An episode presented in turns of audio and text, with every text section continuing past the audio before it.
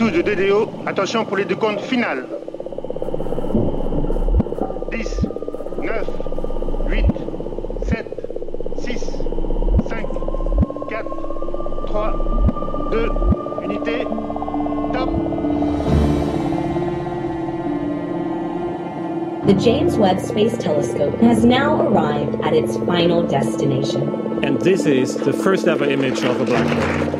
The lander may have lifted off again. Sky green is starting. So maybe today we didn't just land once, we even landed twice. Touchdown confirmed. Receiving.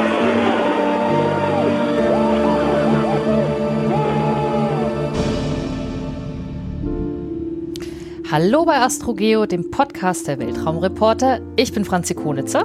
Und ich bin Karl Urban. Und wir sind zwei Wissenschaftsjournalisten. Karl ist Geologe, der neben seinem Geologenhammer auch ein Teleskop besitzt. Sehr löblich, Karl. Und ich bin Astrophysikerin, die neulich erfreut festgestellt hat, dass man die Jupitermonde tatsächlich mit einem Fernglas sehen kann. Das ist super toll. Ja, oder? Ich fand es auch total schön. Auch in dieser Folge erzählen wir uns gegenseitig eine Geschichte, die uns entweder die Steine unseres kosmischen Vorgartens eingeflüstert haben oder die wir in den Tiefen und Untiefen des Universums aufgestöbert haben.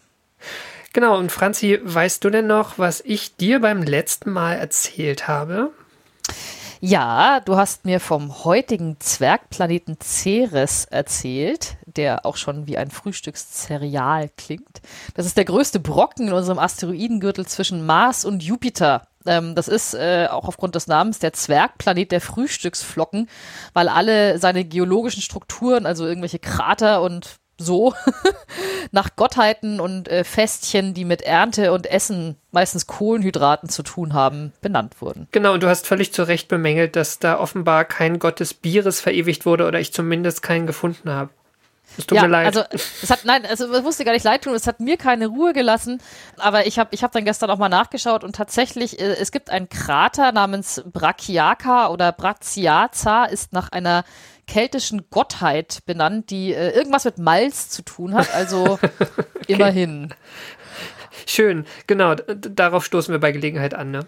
Ja, ich hatte, ich hatte, ich hatte dann aber auch kurz danach noch äh, so einen richtigen Freudschen Verleser, weil ich habe dann die Liste weiter runter gescrollt und habe irgendeine Goddess of Yarn gefunden. Yarn wie Wolle, also Yarn. Und habe mich richtig gefreut. Ich so, cool, eine Wolle für Gottheit. Äh, Ich als Strickerin finde das ja toll. Und dann äh, stellte ich fest, ich habe mich verlesen. Das sind natürlich Yams gemeint, also wieder ein Kohlenhydrat. Aber gut. Was nicht ist, kann er noch werden. Also Genau. falls sich eine Gottheit der, der Wolle da draußen versteckt, äh, ich finde, wir sollten ein astronomisches Feature nach ihr benennen. So, aber damit sind wir bei Ausgabe 52 angelangt und das heißt, dass du dran bist, mir eine Geschichte zu erzählen, Karl. Oder? Ja, was hast du mitgebracht? Genau, ich habe dir eine Geschichte mitgebracht. Es ist so eine richtig geologische Geschichte. Eine richtig Aha. spannende geologische Geschichte, wie ich finde. Und die ist auch deshalb spannend, weil wir haben einen richtig, äh, richtig spannende Protagonisten. Das sind nämlich Steine. Entschuldigung. Und ähm, dafür gehen wir heute in den äußersten Südwesten der USA. Speziell gehen wir in eine Gegend, die vielleicht schön ist, aber die eigentlich eher durch ihre raue Schönheit bezaubert als durch ihre Lieblichkeit. Und diese Region liegt zwischen den Bundesstaaten Kalifornien und Arizona. Und das ist eine Region der Extreme. Ähm, es ist auch einer der heißesten Orte der Welt. Also Wikipedia behauptet in diesem Artikel zu dieser Region, dass 1913 das US-Wetterbüro im Schatten die höchste Lufttemperatur gemessen hat, die jemals auf der Erde gemessen wurde. Das sind 56,7 Grad Celsius. Ich bin mir relativ sicher, dass das nicht mehr stimmt. Also das ist so eine Wikipedia-Information. Ich hatte jetzt nicht mehr die Zeit, das zu überprüfen. Aber auf jeden Fall sehr heiß, gelegentlich. Ähm, Franzi, hast du eine Idee, um welche Region es sich da dreht? Death Valley vielleicht? Genau. Ja, also, oder? Das ist das Einzige, was ich kenne und der Name ist auch schon so vielversprechend. Also Genau, das, das sagt schon mal viel über die eher schroffe Lieblichkeit. Der Teil des Death Valley, um, um das es heute geht, liegt in Kalifornien. Aber ähm, ich möchte nicht über das ganze Death Valley reden, sondern wir sind in einer nordwestlichen Flanke des Death Valley. Ähm, das, dieses Tal liegt ja teilweise auch unter dem Meeresspiegel, ne? das, das Mhm. hat man vielleicht schon mal gehört. Tatsächlich sind wir hier jetzt aber ein ganzes Stück weiter oben, also ein bisschen höher in den Bergen. Und zwar ist es ein kleines Seitental des Death Valley, das ziemlich abgelegen liegt. Das liegt 1130 Meter über dem Meeresspiegel, also ein ganzes Stück weiter oben. Und es ist relativ klein. Es sind nämlich viereinhalb Kilometer mal zweieinhalb Kilometer. Aber, äh, also, stopp, wie kann ich mir das ganze Death Valley so vorstellen? Ist das einfach nur so eine große Furche oder wie so ein großes Tal oder, oder wie? Ich bin leicht überfragt. Ich habe mir die Geografie jetzt da, Topologie da nicht ganz genau angeschaut. Ja. Ähm, es sind aber, es ist eine schon eher gebirgige Region. Okay. Ähm, und in einer Region, wo halt selten Regen hinkommt. Ne? Und Ja. Ähm, ja, es ist ja auch nicht mehr so Ja. weit zum Äquator. Also es ist einfach ähm, ja, trocken und heiß vom Klima her und auch schon abgeschirmt vom Meer, dass da einfach nicht so viel ankommt. Also es ist Ah, nicht, okay, der, ja. nicht der liebliche Teil Kaliforniens, sondern halt ein ganzes Stück landeinwärts. Ja. Und genau, also wir sind jetzt in diesem kleinen Tal. Es ist wirklich sehr klein und es ist eine kleine Hochebene. Es ist nämlich sehr, sehr flach in dieser Ebene. Und sie ist umgeben von einigen Bergen. Also rundum sind die Berge höher. Die sind ein paar hundert Meter höher, also jetzt auch nicht wahnsinnig hochalpin hoch, aber schon ein Stück höher. Also es ist wirklich so eine, so eine Badewanne in den Bergen sozusagen, eine sehr große Badewanne, in einer sonst völlig kargen Landschaft. Also Wüstenlandschaft, wie man, wie es sich gehört fürs Death Valley. Ja. Und genau, dieses Becken, das wird noch wichtig, das ist ein sogenanntes endoreisches Becken. Und das bedeutet, das ist der Fachbegriff dafür, dass das äh, Wasser, was irgendwo in dem Einzugsgebiet dieses, dieses Tals fällt, in dieses Tal hineinfließt und es gibt keine Verbindung zum Meer. Ne? Also sehr Ah. viel, sehr viel Wasser, was als Niederschlag fällt auf der Erde, fließt ja irgendwann in Ströme, Bäche, Flüsse, die dann irgendwann in irgendein Meer münden. Aber das ist nicht überall der Fall. Und hier ist es so ein ganz kleines Einzugsgebiet, also nur ein kleiner Teil ähm, dieser, dieser Gebirgsregion. Und alles Wasser, was in dieses kleine, in dieses kleine Gebiet fällt, fließt halt in dieses Tal. Aber wie schaut dann das Tal aus? Blüht dann da was? Ist da so ein kleiner Tümpel oder ist da ein großer See oder, oder ist es auch einfach nur Wüste, weil es alles wieder verdampft oder? Letzteres. Ne? Also es ist eine sehr flache Ebene und das liegt daran, dass das eigentlich ein ausgetrocknetes Seebett ist. Okay, Und es ja, ist okay. ausgetrocknet, weil ähm, man spricht zwar von Einzugsgebiet und Niederschlag, aber tatsächlich ist das ein sehr seltenes Ereignis. Okay, okay, okay, okay. Aber wenn was runterkommt, dann endet es da Genau. und dann, okay. Ja. Und ja, wir sind halt einfach in der Wüste, ne? Es regnet nicht nie, aber fast nie. Was auch noch wichtig ist, wir sind zwar in Kalifornien, das ist ja so einer der, der bevölkerungsreichsten US-Bundesstaaten, aber dieses Tal ist völlig abgelegen. Also die nächste Stadt, die man als solche vielleicht gerade so bezeichnen kann, die ist ähm, im, im Land Rover oder in einem allradgetriebenen Fahrzeug drei Stunden entfernt. Also man, Oh, man, man oh. ist da eine Weile unterwegs. Das ist mit einem Tagesausflug schon, schon auch, da, dafür ist es anspruchsvoll zu erreichen. Und in diesem Tal geht etwas nicht mit rechten Dingen zu. Denn in diesem ausgetrockneten Bett des Sees liegen einige Steine herum. Ähm, was ja jetzt per se nicht ungewöhnlich ist, weil ja rundum auch Berge liegen und klar, da rollen halt immer mal Steine runter. Das ist jetzt nicht überraschend und die bleiben dann halt in diesem ausgetrockneten Seebett liegen. Aber diese Steine bewegen sich von Zeit zu Zeit.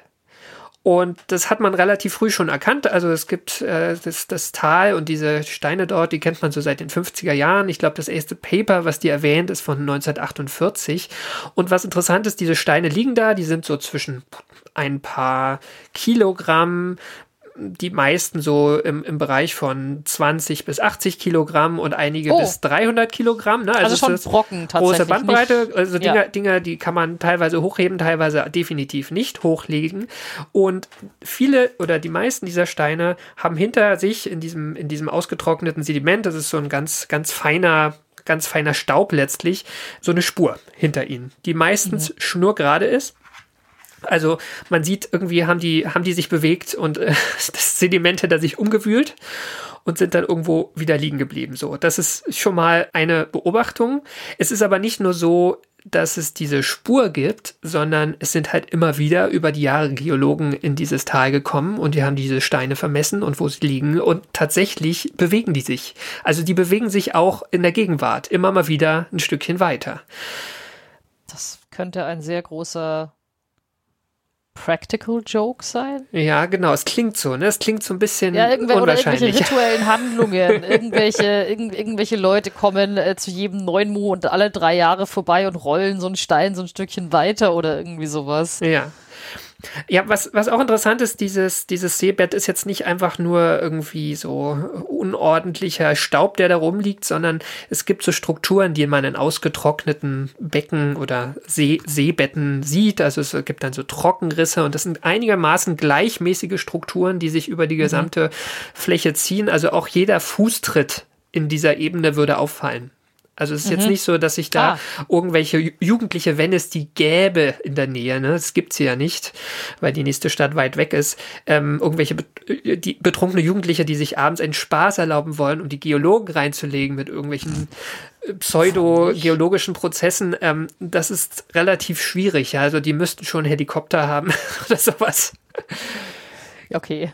Es gibt noch ein paar andere Besonderheiten oder Merkwürdigkeiten. Eine ist, dass Geologen echt Probleme hatten herauszufinden, was da vor sich geht. Also es ging so weit, dass halt immer wieder Geologen dorthin gekommen sind, vermessen haben und dann sind sie irgendwann mussten sie äh, verschwinden, weil keine Ahnung, der Winter vor der Tür stand oder irgendwie schlechtes Wetter und dann kamen sie wieder ein paar Wochen später und dann hatten sich die Steine wieder bewegt. Ja, und das ging wirklich bis, bis Ende der 2010er Jahre kontinuierlich, also bis in jüngste Vergangenheit hat man es nicht geschafft, diese, diese Bewegung zu beobachten.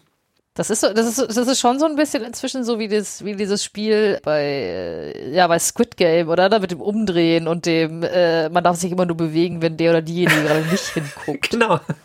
Also, Ja, bloß, dass man es nicht mit Menschen spielt, sondern mit Steinen. Ja, ja, das ist eine ungefährliche Variante.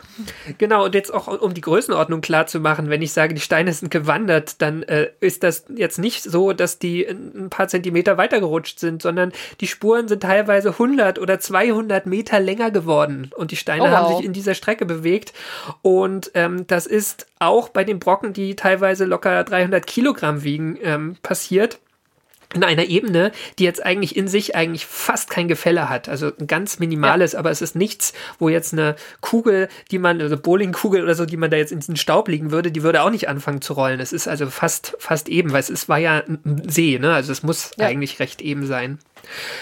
Ja, und um noch einen weiteren rauf, draufzusetzen, die Spuren dieser Steine, die sich bewegen, die sind nicht zufällig, also man kann die ja vermessen, ne? also wohin bewegen sich die Steine, die sind nicht zufällig in irgendwelche Richtungen, die, äh, sondern es haben sich in ziemlich großen Arealen Steine in die gleiche Richtung oder auf parallelen Spuren bewegt.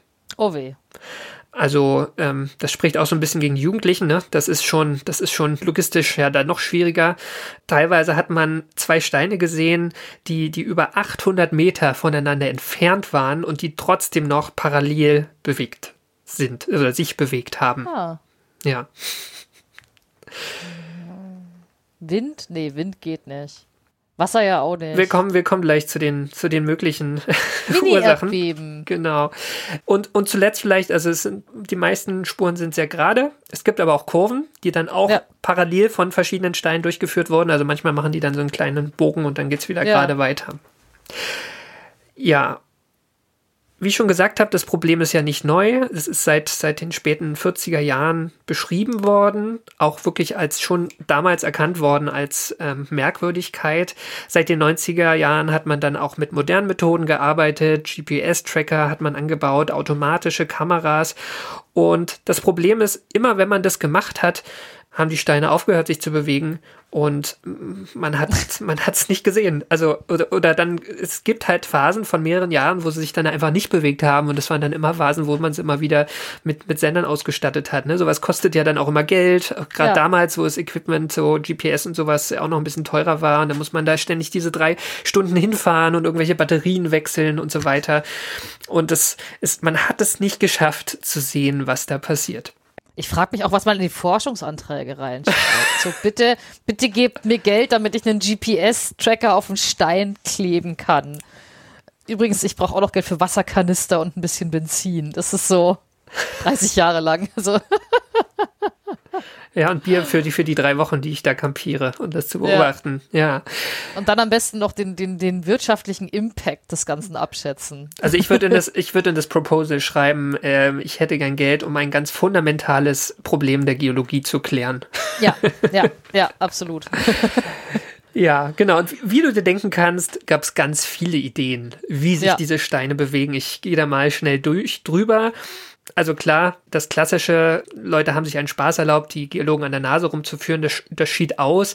Man könnte auch sagen, irgendwelche Tiere haben vielleicht was getan, zumindest wenn man jetzt von einzelnen Steinen ausgeht. Aber mhm. zum einen ist das da wirklich ziemlich tot da oben und zum anderen auch von denen hätte man Spuren in diesem feinen Sediment äh, sehen müssen. Ja, genau. Und dann gibt es die ernsthafteren Theorien, die auch einfach ein bisschen in Richtung ähm, der, der Prozesse, die dort in so einem Wüstenbecken ähm, stattfinden, gegangen sind. Eine Gemeinsamkeit dieser ganzen Theorien ist, dass Wasser eine Rolle spielt. Ne? Also es, mhm. es ist klar, man, man weiß, wie das Klima da ist. Es regnet alle paar Jahre dort oben. Und das sind aber immer sehr kurze Episoden. Und irgendwie mm. muss das mit dem Wasser zusammenhängen, was auch äh, dadurch ja plausibel wird, dass ähm, wenn Steine die auch schwer sind, sich bewegen, dann muss man natürlich irgendwie die Reibung herabsetzen. Und ja. das geht erstmal nur mit irgendeiner Form von Wasser. Einfach, man braucht irgendeine Art von, von Schmierfilm. Also es, es kann sein, dass es da irgendwie mal ab und zu reingeregnet hat. Das nächste Element, was man schon früh vermutet hat, ist der Wind. Also da hat man auch wirklich Experimente gemacht. Man hat große Steine, also jetzt nicht dort in, in dieser, ich habe den Namen noch gar nicht genannt, ne? Von dem, von dem kleinen Tal. Dieses Nein. Tal, genau, dieses Tal ist nämlich Racetrack Playa. Ähm, also ne, das, das Rennen der Steine. Und was man gemacht hat, nicht in diesem Tal als Experiment, sondern an einem anderen Ort, wo man auch so schönes Sediment hatte. Man hat einfach mal Steine irgendwo hingesetzt und auch ein bisschen Wasser hingemacht und dann hat man einen Flugzeugpropeller genommen und dann einfach mal verschiedene Windgeschwindigkeiten simuliert und mal geguckt, ab welchen Geschwindigkeiten sich Steine verschiedener Form, verschiedener ah. Größe und verschiedenen Gewichts sich bewegen. Da kamen recht unterschiedliche Dinge dabei raus. Also man, man, man kann Steine wohl schon bewegen bei 70 Kilometern pro Stunde, was schon relativ starker Wind ist eigentlich. Diese Experimente waren dann relativ schnell umstritten, weil man gesagt hat, das war jetzt irgendwie alles ein bisschen zu ideal oder die Form der Steine war nicht so gut. Dann haben andere mhm. gesagt, man braucht schon eher 140 Kilometer pro Stunde. Aber für die richtig schweren Steine braucht man eigentlich eher schon 280 Kilometer pro Stunde, was schon so oh. ein äh, Hurricane äh, höchster Warnstufe ist, ne? Oder kurz bevor dich der Tornado abheben lässt. Ja. Also, ähm, ja, das ist natürlich ja nicht auszuschließen dort oben, irgendwo in den Bergen, wo man vielleicht auch irgendwelche Fallwinde hat, die Berghänge hinunter und so. Aber es ist schon, ja, das ist jetzt nicht das, das alltägliche Ereignis selbst irgendwo mitten in der Wüste. Und der kritische Faktor ist letztlich die Reibung, die man überwinden muss am Boden. Ja. Es gab ein, eine Theorie, dass sich ähm, immer, wenn das Tal nass wird, so ein Biofilm von Algen bildet. Ne? Das ist ja so eine, so eine Art mhm. Schleim letztlich, organische Verbindungen. Und die, das kann natürlich sein, dass darauf die Steine besonders schön flutschen und auch schon bei schwächerem Wind möglicherweise. Aber trotzdem, man braucht schon fast orkanartige Bedingungen. Und das ist schon ein bisschen unwahrscheinlich. Ja. Und dann gibt es noch eine andere Gruppe von Steinbewegungstheoretikern, ja, also, also ernsthafte Wissenschaftler, die sagen, dass diese Racetrack Playa ja nicht nur nass werden kann, sondern auch kalt. Ne? Also wir sind ja nicht am, am Grund des Death Valley, sondern wir sind über 1000 Meter hoch. Das heißt, es könnte frieren. Es könnte nicht nur draufregnen, sondern auch frieren. Und das hätte mehrere Effekte. Also einmal, na klar, die, die Reibung am Grund ist viel geringer. Wir haben eine Rutschbahn. Es gibt auch, wenn man so eine flache Eisfläche hat, eine Kanalisationswirkung ähm, für den Wind. Also der Wind wird weniger gestoppt der, oder wird stärker gestoppt, wenn die Oberfläche rau ist. Und sie, er wird weniger gestoppt und kann sozusagen schneller wehen, wenn man eine glatte Oberfläche hat, wie von, von einer glatten Eisfläche. Eis hätte einen zusätzlichen Vorteil, nämlich dass man parallel verlaufende Spuren erklären kann, nämlich dass einfach verschiedene Steine festfrieren im Eis und dann sozusagen eine ganze Eisscholle sich bewegt und ja. gemeinsam Steine bewegt. So, das war. Ja gut, war, aber wenn da Eis drauf friert, wie ist es dann? Weil die hinterlassen ja Spuren im Boden, die man auch noch sehen kann, wenn das Eis schon weg ist ja. oder weg wäre. Also ja, es gibt solche Spuren, die so interpretiert wurden auch schon in diesen früheren Zeiten, also bis äh, vor, vor, vor einigen Jahren. Aber das ist alles nicht so eindeutig. Also es ist, Ja. ist ähm, nicht so einfach, zumal auch immer wieder dann neuer Wind weht und auch wenn dann das Wasser dann irgendwann weg verdunstet, dass dann wieder ähm, diese Trockenrisse entstehen, dann wird das sozusagen wieder verändert. Also es ist, es ist nicht alles nicht so richtig ein, eindeutig. Also was wir eigentlich bräuchten, wäre ein Einsiedler oder eine Einsiedlerin, Genau. die sich in, mitten in dieses Valley reinsetzen und da einfach nach zehn Jahren mal Bescheid geben und einfach nachgucken. Oder so. Ja, genau. Und dann gab es auch aber Widerspruch wiederum gegen diese Eistheorie, die zwar schön plausibel klingt, aber Oh. es gibt ähm, Forscher, die haben ähm, Spuren von zwei Steinen vermessen, die acht, über 800 Meter voneinander entfernt lagen und die sich trotzdem parallel bewegt haben. Und das heißt, diese Eisschollen müssen eigentlich schon gigantisch groß sein. Also das war ein Gegenargument. Was wiederum für diese Eisschollen-These spricht, ist, dass sich immer Steine verschiedener Größe bewegt haben, ohne dass sie umfallen oder rollen würden. Und bei einem Ja. starken Orkan würde man ja erwarten, also wenn der Stein vielleicht gerade zufällig eher aufrecht ist oder so eine Form hat, dass er der Wind gut angreifen kann, dass er dann eher umfallen würde. Und das würde man aber in den Spuren erkennen können. Ja. Und hier ist es eher so, die sind wirklich so geradeaus durchgeschoben worden. Durch, durch den Untergrund, durch diesen, durch diesen Schlamm, der dann irgendwann zu Staub wird, wenn das Wasser verdunstet. Und ein weiteres Argument auch für diese Eistheorie, ähm, wenn sich Eis bildet, dann bietet das Eis, was ja immer auf flüssigem Wasser aufschwimmt, auch einen gewissen Auftrieb für die Steine. Also sie verringern sozusagen die Gewichtskraft und deswegen können die Steine natürlich auch leichter bewegt werden, solange die Steine sozusagen im Eis, mit dem Eis verbunden sind. Das heißt, es gibt eigentlich zwei große Theorien, diese Wind- und diese Eisseite, natürlich auch Kombination beider Theorien. Und ja, dann gab es noch eine Forschergruppe, die hat dann noch Experimente dort gemacht. Die haben nämlich äh, so eine Art, ähm, es wird auch als Gehege-Experiment bezeichnet, also sie haben Pflöcke mitgenommen und haben einzelne Steine ähm, von, mit Pflöcken umgeben. Also haben einfach Pflöcke in den Untergrund gerammt. Oh, Ja. und die Idee dahinter war, ähm, wenn es um gro sehr große Eisschollen geht, die da alles bewegen, dann dürften sich die Steine nicht individuell bewegen. Und wenn man die sozusagen mit, mit Pflöcken fixiert, dann, dann verhindert man das bei diesen Steinen. Und das Ergebnis kam, äh, das Ergebnis war also tatsächlich, nach gewisser Zeit kam sie wieder und es war mal wieder passiert, dass sich Steine bewegt hatten. Und manche der einzeln eingezäunten Steine haben sich tatsächlich aus den Kreisen rausbewegt. Ne? Also man hat es nicht so gebaut, dass die Steine nicht durchgepasst hätten. Man hat sozusagen nur in einem gewissen Abstand, großen Abstand diese Pflöcke eingeschlagen, um die, um diese Eisschollenbewegung, wenn sie dann existiert, ein bisschen zu verhindern im Umfeld.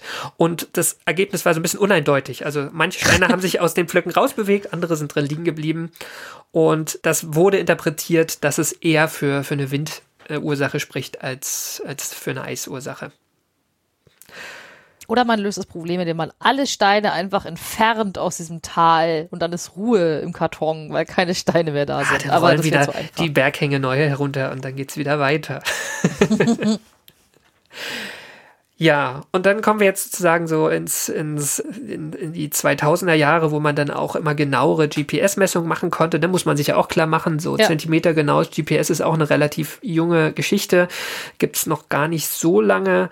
Und da hat man dann auch versucht, diese parallelen Bewegungen so ein bisschen genauer sich anzugucken, ob die wirklich auch im ganz feinen Maßstab ähm, parallel verlaufen. Und da gibt's wirklich kleine Abweichungen, also es war nicht hundertprozentig parallel, was auch dafür sprach, dass sich die Steine schon irgendwie auch in bestimmten Freiheitsgraden unabhängig voneinander bewegen. Auch wenn sie grob alle in die gleiche Richtung äh, geschoben werden.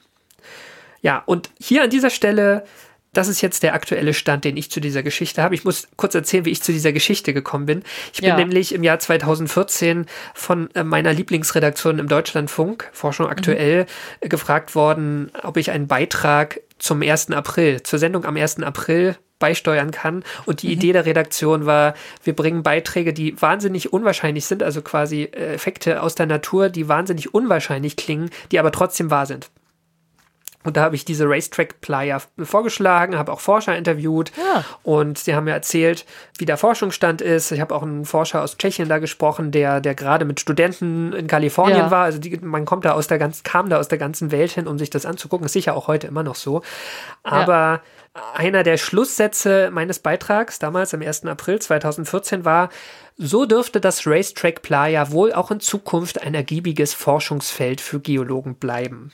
Und was ich damals zu diesem Zeitpunkt nicht wusste, ist, dass es gerade da, äh, gerade da in diesem Moment das Rätsel eigentlich schon gelöst war. Oh nein! Und zwar ähm, waren gerade zwei Forscher dabei, ihr Ergebnis zusammenzuschreiben, was man jetzt gucken kann, wann das Paper erschienen ist. Tatsächlich ist es dann am 1. August 2014 erschienen. Also ich konnte es noch nicht wissen, aber ähm, die Daten haben sie schon vorher genommen. Also es war in dem Moment schon geklärt. Und zwar. Was, ich, ich, ich bin gerade, ich bin gerade, ich bin gerade ein bisschen. War das, war das die Sendung zum 1. April 2014? Ah, ich glaube 2015 habe ich nämlich eine April-Sendung bei Forschung aktuell mitgemacht. Ah, das war, ich so, Moment mal, 1. April. Aber ich habe vergessen, was es war. Ich glaube, es war irgendwas mit Vögeln. Aber egal, Mystery Egal. gelöst. Weiter geht's. Also es sind keine Vögel. ja. Ich muss kurz noch äh, ein paar Worte verlieren zu diesen zwei Forschern. Das sind Cousins, beide geowissenschaftlich interessiert, beziehungsweise Geowissenschaftler, was auch erklärt, dass sie den gleichen Nachnamen haben. Und sie haben den richtigen Nachnamen, um ein solch epochales Problem zu lösen. Die heißen nämlich beide Norris mit Nachnamen. Allerdings nicht Chuck mit Vornamen, sondern sie heißen Oh. Richard und James Norris. Und ich habe keine nicht Ahnung, schlecht. ob sie eventuell auch einen okay. gemeinsamen Großvater haben, der Chuck hieß. Weiß ich nicht. Und sie machen eigentlich was äh, wenig Spektakuläres. Also im Herbst 2013 fahren sie in die Racetrack Playa, ähm, haben einiges Gerät dabei. Sie bauen in einem Hügel ein bisschen oberhalb eine Wetterstation auf. Sie postieren GPS-Sender auf einigen Steinen und äh, dann fahren sie weg. Sie müssen halt immer mal wieder hinfahren, was ich vorhin ja auch gesagt habe. Batterien wechseln, Wartung der Wetterstation und so weiter. Und im Dezember, im Winter 2013 fahren sie wieder mal in die Racetrack Playa und um Geräte zu warten und sie stellen dabei fest, dass gerade ein Drittel der Ebene mit Eis überkrustet ist. Uh. Also es hatte, es hatte gerade geregnet. Und sie entscheiden auf der, ähm, auf der vereisten Seite, auf der Südseite des, ähm, dieses Tals zu campen, so ein bisschen oberhalb, dass sie einen guten Überblick haben. Und letztlich der entscheidende Tag ist der 20. Dezember, ist ein sehr sonniger Vormittag und auf der Eisfläche vor ihnen, weil die Sonne so drauf brennt, bilden sich auch schon erste Schmelzlachen so oberhalb, ne? Kennt man ja, wenn, wenn, wenn so eine Eisfläche langsam auch von oben schmilzt. Und dann um 11.37 Uhr vormittags passiert was. Und sie hören etwas. Und ich zitiere jetzt hier mal den englischsprachigen ähm, Nature.com-Artikel zu dem Thema. Ähm, das Zitat von einem der beiden, der ist, das ist, lautet folgendermaßen. There was a pop, pop, crackle all over the place in front of us, and I said to my cousin, This is it. Und äh, sie hören was, ne? Also es ist, es ist ein, ein Krachen und ähm, äh, also so ein Geräusch, was halt Eis macht, wenn es sozusagen ähm, auf, aufkracht, äh, auf, aufgeknackt wird ähm, oder so dünn ist, dass es halt einfach kaputt geht. Und dieses Eis beginnt sich zu bewegen rund um die Steine und auch gegen sie zu stoßen. Und das ist jetzt, also es, es klingt star äh, nach einem starken Effekt, aber es ist kein starker Effekt. Also sie hören es vor Ja. allen Dingen. Es ist aber tatsächlich eine sehr langsame Bewegung. Also sie sagen, jedes, jedes Baby krabbelt schneller. Es ist, ich sag nachher noch was dazu, welches Tempo das ist, aber es ist eine Bewegung, die man, wenn man jetzt eine Kamera macht und zwei Meter, äh, ein Foto mit einer Kamera macht und zwei Ja. Minuten später nochmal ein Bild macht, kann man es vergleichen. Okay, dieser Stein bewegt sich. Ja. Das, das beobachten sie mehrere Tage lang. Irgendwann ist das Eis dann auch geschmolzen. Und ähm, wenn sie sich, sie gehen dann runter und sehen, also das sind auch wirklich frische Spuren ähm, hinter nicht nur einem dieser Steine, sondern richtig hinter 60 dieser Steine. So, dann fahren sie wieder ab. Am, am 9. Januar kehren sie nochmal zurück und ähm, sie beobachten es nochmal. Also es ist wieder, es hat sich wieder Ah. ein Eis gebildet. Ähm, sie machen auch ein Video davon und am Ende machen sie, vermessen sie auch diese Spuren sehr genau. Es ist ein total spannendes Paper, wenn man, wenn man dieses Thema spannend findet, weil sie wirklich haarklein, also ich lese selten bei Paper den Methodenteil und den, den Ergebnisteil so genau, wie ich das jetzt hier gemacht habe. Ähm, der, der Stein, der sich am, weiten, äh, am weitesten im, im Laufe dieses Winters bewegt hat, ist einer, der 224 Meter sich bewegt hat. Also Oh, schon, wow. ja, also gemessen an, daran, dass es dieses Tal nur grob zwei Kilometer breit ist und Ja. knapp fünf lang. Ähm, ja, es ist schon eine große Distanz. Genau, also ich fasse mal die Ergebnisse zusammen. Diese Racetrack Playa war ungefähr von 10 Zentimeter tiefem Wasser bedeckt. Ja, es ist nicht tief. Ah. Und zwar drei Monate lang zwischen November und Februar. Und es hat nur zweimal geregnet beziehungsweise es gab zweimal Niederschlag. Einmal gab, ähm, gab es 3,6 Zentimeter, also Niederschlagsmenge Regen und dann noch 20 Zentimeter Schnee, der dann geschmolzen ist. Und diese Wasseransammlung, die ist sozusagen ähm, tagsüber oft geschmolzen oder angeschmolzen und in den kalten Nächten hat sich diese Eisschicht gebildet. Diese Eisschicht ist übrigens nur drei bis sechs Millimeter dick. Ja, aber das reicht ja, um so einen Reibungskoeffizienten zu senken. Ja, ich bin ein bisschen skeptisch, also beziehungsweise ähm, es erklärt es noch nicht hundertprozentig, weil die Steine liegen ja nicht auf dem Eis, ne? Die, die liegen ja im, im Sediment und das Eis bildet Ja. sich ja zwischen den Steinen. Aber komme ich gleich noch zu. Die Steine, vielleicht nur noch mal zu dieser Bewegung, die haben sich auch nicht an jedem Tag ähm, bewegt, sondern immer nur, wenn nach einer kalten Nacht ein sonniger Tag war. Ähm, also nach einer knackig kalten Nacht. Also es musste schon ordentlich wieder frieren, dass das Eis wahrscheinlich auch eine gewisse Stärke hatte. Ja. Und wenn am nächsten Morgen auch leichte Winde vorgeherrscht haben. Also Wind spielte eine Rolle, wahrscheinlich auch um dieses Eis überhaupt in Bewegung zu versetzen weil das Tal ja eigentlich auch recht flach ist, aber es ist kein Orkan. Also es sind wirklich eher ge äh, geringe Windgeschwindigkeiten, die wir auch eher als noch angenehm wahrnehmen würden. Ja. Und eine weitere Voraussetzung ist, dass dieses Eis dann in der Wärme quasi gebrochen ist und in Schollen zerbrochen ist, also wie die Eistheoretiker es ja auch vermutet haben. Und diese Eisschollen durch den Wind halt angeschoben worden und gegen die Steine gedrückt worden.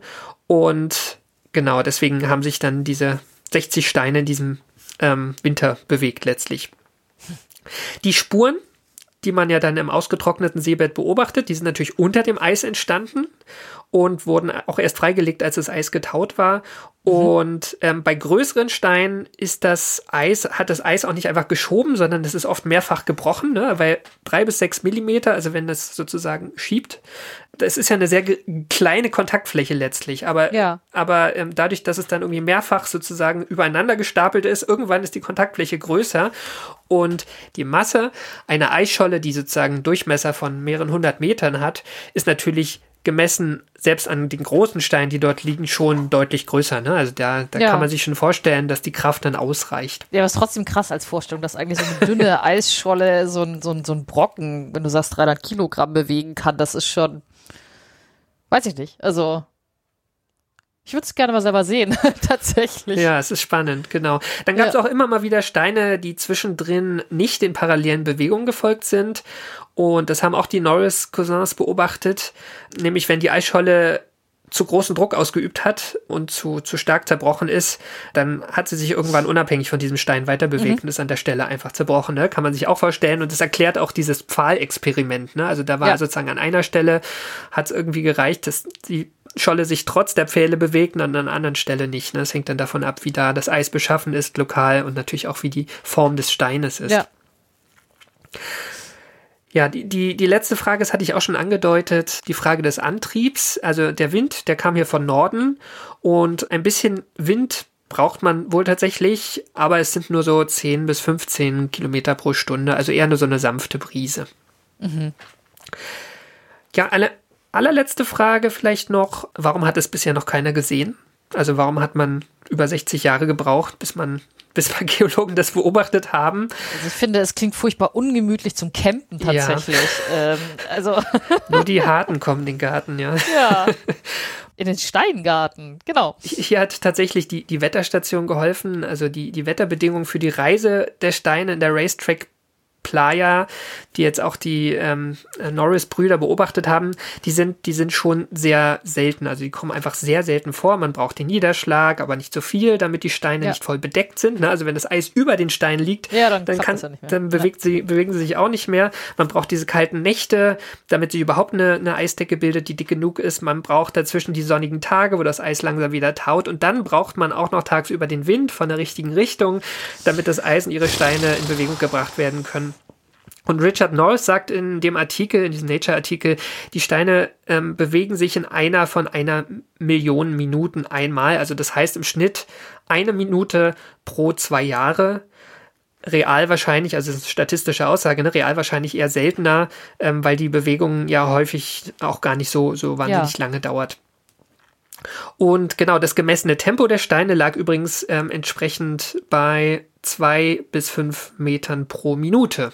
Ja, was, was gar nicht so, so langsam ist. Allerdings für maximal 16 Minuten. Also Ja. langsamer als ein krabbelndes Baby, aber für einen einfachen Stein natürlich schon recht schnell. Ja, also dafür, dass sie sich eigentlich überhaupt nicht von alleine bewegen, so über eine Ebene. Genau. Und das, Franzi, war meine Geschichte der Racetrack Playa, einer Rennbahn für Steine im Death Valley und einem geologischen Rätsel, das erst 66 Jahre nach seiner Entdeckung gelöst werden konnte. Ich danke dir. Ich danke dir vielmals. Ich finde es total cool. Aber ich musste jetzt natürlich. Ich finde es ja, ja super, dass mir mal eine Geschichte erzählt hat, die, die noch nicht mal irgendwas. Also, wo es nur um die Erde geht, um die Geologie der Erde. Aber gleichzeitig musste ich auch dran denken, ich meine, ich muss da zum Beispiel denken an die Meldung neulich vom, vom Krüher-Vulkanismus auf, auf Pluto oder wie auch immer, wo man, wo man äh, auf, auf fremden Himmelskörpern anhand von Fernerkundungsdaten äh, sehr viele Dinge interpretieren muss, ja. Und auch äh, geologische Vorgänge sozusagen rekonstruiert, wo ich mir denke, so ja, aber hier auf der Erde waren wir vor Ort. Das hat trotzdem 66 Jahre gedauert, bis man mal rausgefunden hat. Und ich frage mich, was wir auf anderen Himmelskörpern oder Monden sehen und sagen, ah ja, das liegt so und so daran. Und in Wirklichkeit ist es vielleicht ganz anders. Weil, ja, absolut. also- ja. Und ich meine, wir sind da in Kalifornien, da gibt's äh, die weltweit führenden Geologen sitzen da irgendwie, ne? Also die kennen sich wirklich aus, die haben Ja. auch allen Grund dafür, in, in geowissenschaftliche Forschung zu investieren. Sie haben irgendwie San Andreas-Störungen und Erdbeben Ja. und alles Mögliche. Aber trotzdem, ähm, ja, es ist vor ihrer Haustür kriegt man so ein recht einfaches Phänomen halt einfach äh, Ja. sehr lange nicht erklärt. Ja, genau. Aber sag mal, weißt du, ob, ob das irgendwie, ob es noch, ist es die, also es ist die einzige Rennbahn für Steine, oder? Dieses Phänomen ist nirgendwo anders bekannt? Also es gibt äh, die in, in diesem in diesem Norris Brüder, nee, Norris Norris Cousin Paper ziehen sie ein paar Vergleiche, nämlich, also jetzt, wo man natürlich weiß, was der Prozess ist, gibt es im Zusammenhang mit flachen Gewässern, äh, gibt es solche, solche Prozesse. Also ein Beispiel fand ich interessant, man, man sieht sowas auch, wenn die Ostsee, die ja auch alle, alle paar zehner Jahre mal irgendwo am Rand zufriert. Auch da liegen ja teilweise so große Findlinge, so große Steine drin. Und da gibt's ähnliche Prozesse letztlich. Ah. Also da, da gibt's ja auch einen leichten Tidenhub, ähm, Wasser, was Ja. sich hin und her bewegt, Wind natürlich. Und auch da werden Steine dann vom, vom, vom Eis bewegt. Ähm, gibt's auch aus anderen Seen, auch aus anderen Wüstenseen, die äh, eher ähm, immer mal wieder, aber eher selten voll mit Wasser sind. Aber Ja. also diese, diese, also was das hier besonders macht, ist natürlich dieses, dieses isolierte Becken, wo man in 99 Prozent der Zeit wirklich kein Wasser antrifft Ja, und schon ja, gar kein Eis. Genau. ja klar, Also, dadurch ist es natürlich auch so isoliert, irre, genau. krass. Ja, ich danke dir vielmals. Ja, dann, Eine sehr äh, schöne Geschichte. Machen wir doch mal, machen wir doch mal das Quiz, ne? Also Ja, genau, schauen wir genau, doch genau. mal, schauen wir doch mal, ähm, ob du gut aufgepasst hast. So richtig gut den Wecker aufziehen. Oh weh. Und ich habe aber auch nur drei Fragen mitgebracht heute. Die erste Frage, was ist ein endoreisches Becken? Ein Becken, in dem sich alles Gewässer aus der Umgebung sammelt und das, äh, das Gewässer fließt eben nicht irgendwie ins Meer, sondern sammelt sich in diesem Becken. Genau, nur zur Ergänzung, es gibt noch exoreisch. Das Das wäre bedeutet, meine Frage gewesen. Alles fließt weg. alles fließt irgendwann ins Meer, heißt es. Ah, ja. Also die Donauquelle zum Beispiel ist auch exoreisch, weil sie irgendwann ins Schwarze Meer äh, Okay. führt. Ne? Es gibt noch ein Zwischending, das ist kryptoreisch. Das kann ich noch nicht. Jetzt äh, habe ich ist mir in der Recherche begegnet. Das bedeutet ähm, Das rätselhafte Becken, man weiß das, es nicht. Na, es ist so ein Becken wie, wie hier, aber das versickernde Wasser tritt irgendwo anders wieder aus und fließt dann Ah. trotzdem noch ins Meer. Ach so. Sehr gut. Okay, Frage Nummer zwei. Bei welchen Windgeschwindigkeit ließen sich vergleichbare Steine von Flugzeugpropellern bewegen? 140 km/h. Lass ich mal gelten. Also ich hatte drei Zahlen gesagt. 70, 70, 140 und 280. Genau. Das ist eine sehr große Bandbreite, ne? Aber ja, gut, das ist ja mal die Frage, unter welchen Bedingungen so Experimente durchgeführt werden. Ja. Frage Nummer drei, letzte Frage. Was genau haben die Norris Cousins beobachtet, dass das Rätsel gelöst hat? ein Pop and Crackle, als sie am 20. Dezember 2013 in diesem Valley gekämmt haben. Also eigentlich haben sie es gehört. Genau. Und dann haben sie gesehen, wie sich die Steine bewegt haben. So weiter. Also, ja. Ah! Sehr gut. Vor Begeisterung nochmal. Finde ich super. Ähm, so, okay. das lange Klingeln war nur, weil ich, weil ich, weil ich, weil ich die Fragen so toll beantwortet habe. Das kann man dann auch mal länger laufen also lassen. Also bei der letzten Frage hättest du natürlich auch den ganzen Prozess nochmal erklären können. Aber eigentlich ist das Besondere, dass sie, dass sie es gesehen haben und gehört haben. Ne? Das ist ja. schon, ist schon das irgendwie. Der, der Mensch sieht, was passiert. Das ist schon eigentlich ja, der Kern der Geschichte. Nee, das ist aber, ja. ich meine, wenn du mir sowas erzählst, das bleibt natürlich sowieso im Kopf kleben, weil entweder ist es äh, eine Berufsschädigung oder ich bin allgemein kein sehr visueller Mensch, wenn du mir erzählt, wie was sich anhört. Ich finde das immer spannender, als was zu sehen. Also hören finde ich immer beeindruckender. Es ist auch aus der Antarktis oder, oder aus der Arktis ja auch eher vom Nordpol, wenn, wenn, wenn Forschende irgendwie beschreiben, wie so, wie sich das Eis bewegt oder wie irgendwas abbricht ich interessiere mich immer mehr für das, für die Sounds und das Geräusch als fürs Sehen. Weiß ich nicht. Es sagt einem auf jeden Fall was anderes. Ne? Also ich, es ist ja, ja, auch hier, die Bewegung war ja gar nicht so wahnsinnig spektakulär. Also man, man musste sehr genau und sehr länger schauen ja. um, es, um es zu sehen und das Geräusch hat sie einem hier direkt verraten. Das finde ich auch. Eben, das ist schon das ist spannend. Doch, das ist doch ja. irre. also irgendwann, cool. irgendwann müssen wir auch mal eine, eine Geräuschfolge machen. Ne? Wir haben sie ja sowieso in unserem Intro ähm, so Sounds from Outer Space oder, oder, oder Sounds from Geology. Ich glaube, das ist auch schon sehr, sehr, ähm, führt uns auch schon sehr weit. Ja, lass machen. Genau.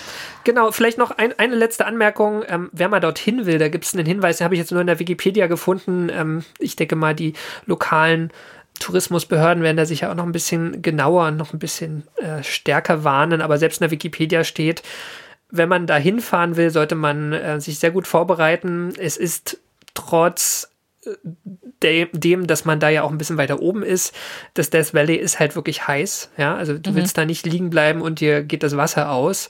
Und diese Straßen sind selbst mit dem Allrad hochanspruchsvoll. Also um die, in dieses Tal, in die Racetrack Playa zu gelangen. Also selbst wenn du jetzt mit dem Allrad da reinfährst, ähm, sollte man sich gut vorbereiten oder vielleicht jemanden dabei haben, der das schon mal gemacht hat.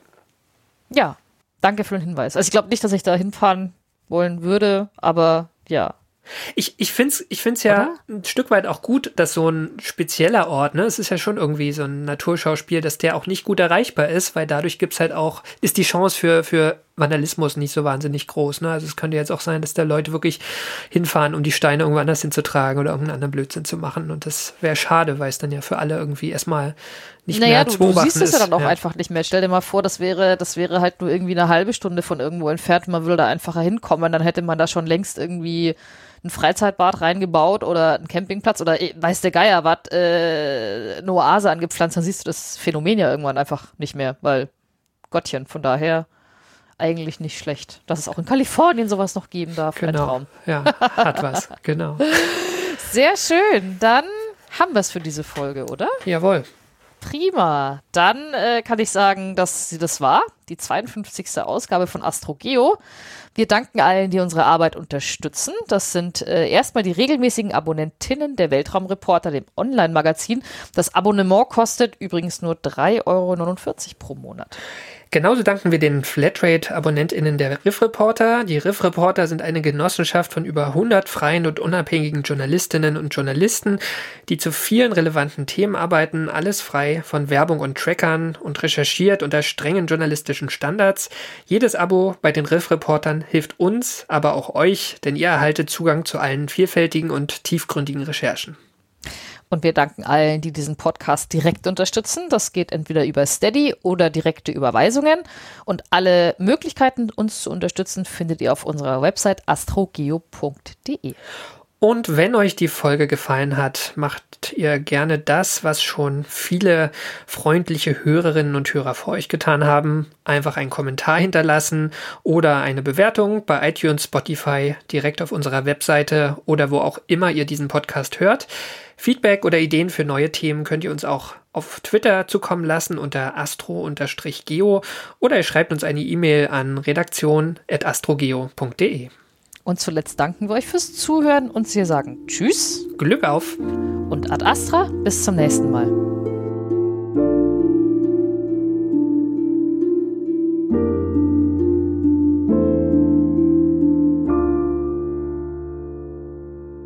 aber die eigentlich eher durch ihre Eigenschaft bezaubert, äh, die eigentlich eher durch ihre, ähm, Moment. Oh, ich habe mir so eine schöne Formulierung überlegt und die hat die Autokorrektur gefressen und irgendwas, irgendeinen Blödsinn draus gemacht. Wir machen das in die Outtakes, keine ja, Sorge. genau.